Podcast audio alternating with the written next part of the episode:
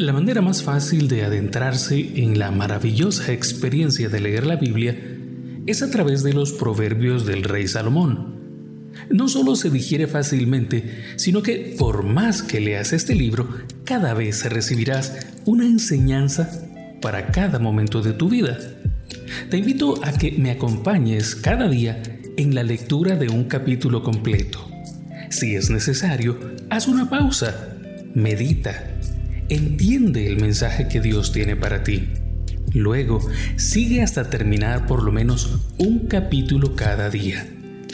También te invito a compartir este contenido con cuanta persona consideres que puede ser bendecida. Comencemos con el capítulo 7 de Proverbios. Hijo mío, guarda mis razones y atesora contigo mis mandamientos. Guarda mis mandamientos y vivirás, y mi ley como las niñas de tus ojos. Lígalos a tus dedos, escríbelos en la tabla de tu corazón. Di a la sabiduría, tú eres mi hermana, y a la inteligencia llama parienta, para que te guarden de la mujer ajena y de la extraña que ablanda sus palabras porque mirando yo por la ventana de mi casa, por mi celosía, vi entre los simples, consideré entre los jóvenes a un joven falto de entendimiento, el cual pasaba por la calle junto a la esquina e iba caminando a la casa de ella. A la tarde del día, cuando ya oscurecía, en la oscuridad y tinieblas de la noche. Cuando he aquí una mujer le sale al encuentro con atavío de ramera y astuta de corazón. Alborotadora y rencillosa, sus pies no pueden estar en casa. Unas veces está en la calle, otras veces está en las plazas, acechando por todas las esquinas. Se asió de él y le besó. Con semblante descarado le dijo, Sacrificios de paz había prometido, hoy he pagado mis votos. Por tanto, he salido a encontrarte, buscando diligentemente tu rostro, y te he hallado. He adornado mi cama con colchas recamadas con cordoncillo de Egipto. He perfumado mi cámara con mirra, aloes y canela. Ven, embriaguémonos de amores hasta la mañana, alegrémonos en amores. Porque el marido no está en casa, se ha ido a un largo viaje. La bolsa de dinero llevó en su mano. El día señalado volverá a su casa. Lo rindió con la suavidad de sus muchas palabras, le obligó con la salamería de sus labios. Al punto, se marchó tras ella, como va el buey al degolladero, y como el necio a las prisiones para ser castigado, como el ave que se apresura a la red y no sabe que es contra su vida hasta que la saeta traspasa su corazón. Ahora pues, hijos, oídme, estad atentos a las razones de mi boca.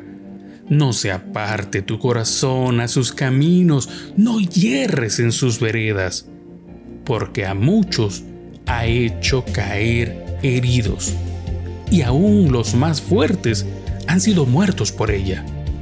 Camino al Seol es su casa que conduce a las cámaras de la muerte.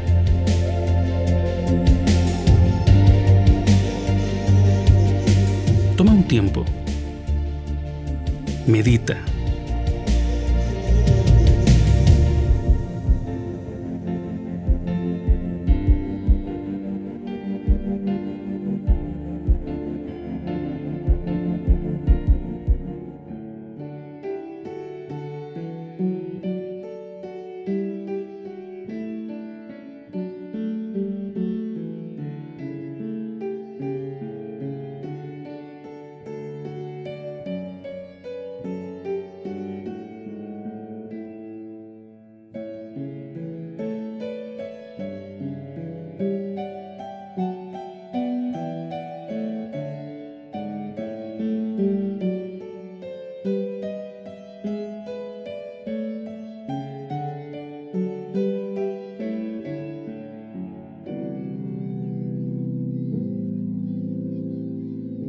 algo de lo que acabamos de leer ¿Sentiste que fue para ti?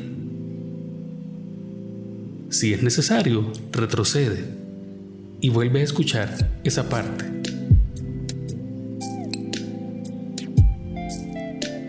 ¿Recibiste algún mensaje de Dios con la lectura de hoy? Recuerda que después de leer también puedes orar, pero especialmente te invitamos a guardar silencio. Medita en lo leído, medita en lo aprendido. Escucha lo que Dios tiene para ti. Una buena práctica es anotar o escribir el mensaje que recibiste, porque con los quehaceres y preocupaciones de cada día es fácil olvidar el mensaje que Dios te dio para hoy. No olvides que si este contenido ha sido de beneficio para ti, puedes dar like y compartir con otros.